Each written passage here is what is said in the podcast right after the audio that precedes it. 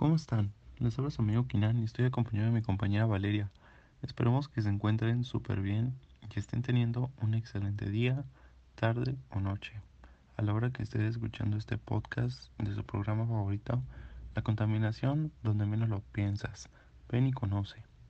Hey, les habla su buena amiga Valeria. Hoy hablaremos sobre la huella de carbono y la calidad del aire de la Ciudad de México versus OMS. Pero para todo esto hay que definir los temas. Para eso nos acompaña un equipo de expertos, el cual les hablará de esos temas con mayor profundidad, realismo y por supuesto con la verdad. Para este primer tema tenemos a Carla Acevedo, que es una ambientalista experta en el tema. Hey, les habla su amiga Carla y espero que les guste mucho este podcast. Bienvenidos. Se preguntarán, ¿qué es la huella de carbono?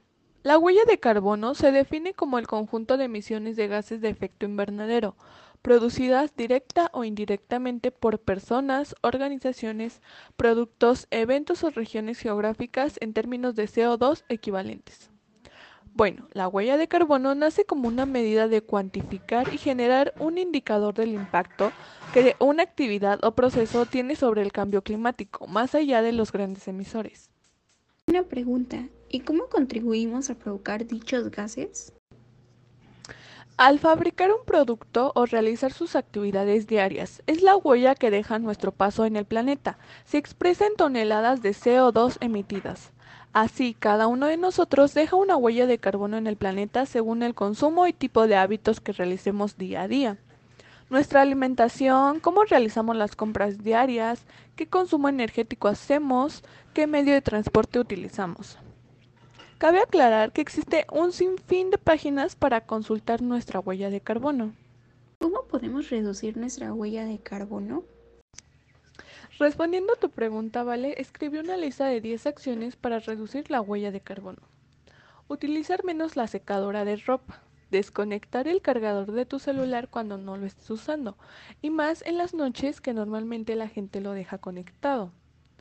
Mantener limpio tu refrigerador. Usar la bicicleta en vez del coche y más cuando son distancias cortas. Utilizar bolsas de tela cuando hagas el súper. Utilizar una botella de plástico o termo y estar rellenando tu agua o lo que estés tomando en la misma botella. Reducir en, la dieta las carnes y mantener tu automóvil en buen estado. Ahora hablaremos sobre los distintos puntos de dos ambientalistas expertas sobre la calidad del aire. Hola, mi nombre es Sofía Villa y me encuentro aquí con mi colega Alison Torres. Ambas somos expertas en la medición de la calidad del aire en la Ciudad de México y en la OMS. Ok, pues vamos a empezar un poco, les voy a hablar un poco sobre esto. Eh, en las directrices de la OMS sobre la calidad del aire se estima que una reducción media anual de las concentraciones de partículas PM10 de 35 microgramos común en muchas ciudades en desarrollo a 10 microgramos permitiría reducir el número de difusiones relacionando con la contaminación aproximadamente un 15%.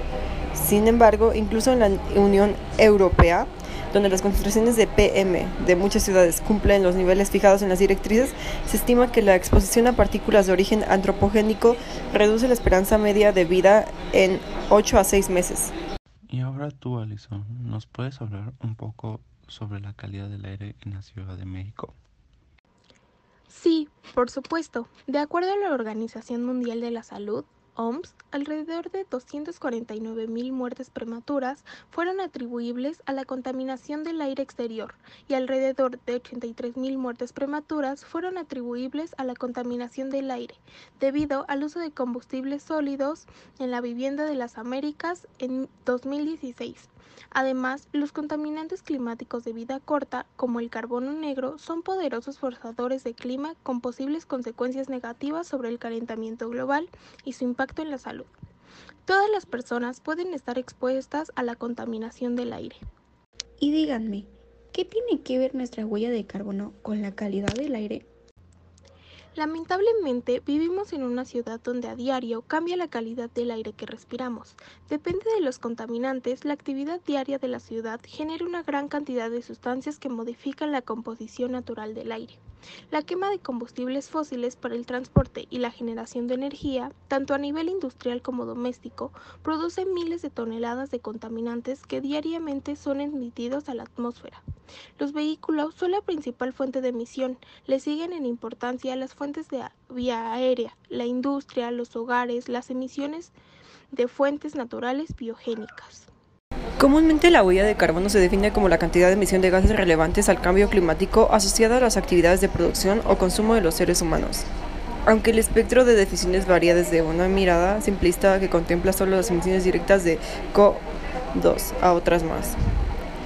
O sea, de tal manera que obviamente nuestra huella de carbono daña la calidad del aire, pues a diario hacemos actividades y gozamos de todo lo que se encuentra a nuestro alrededor sin darnos cuenta de que poco a poco acabamos con nuestra propia salud y pues con, con todos los recursos que nos da la naturaleza. Entonces, pues como comentábamos antes, los gases tienen que ver con la calidad de aire que respiramos a diario. Entonces, estos gases se van creando con nuestras actividades de nuestra vida cotidiana y em, como ya saben, em, el humo de, que producen las fábricas, los coches, entre otras cosas. Así que solo queda poner en nosotros y no contaminar tanto. Eh, espero que les haya servido esta información y bueno, pues hasta aquí mi opinión e información que espero y les funcione y lo tomen en cuenta para poder aportar cosas buenas a nuestro medio ambiente, así como a nuestra cambiar cosas en nuestra, que hacemos en nuestra vida cotidiana para mejorar. Eh, gracias por su atención y espero que tengan una bonita tarde. Placer haber estado el día de hoy. Espero nos sigan invitando. Hasta pronto. Me alegra mucho haber compartido un poco más de mis conocimientos con ustedes. Muchas gracias por el espacio y por su atención. Bueno, hasta aquí el programa del día de hoy. Gracias por haber brindado esta información, compañeras. Sí, muchas gracias por habernos escuchado. Hasta el próximo programa. Adiós.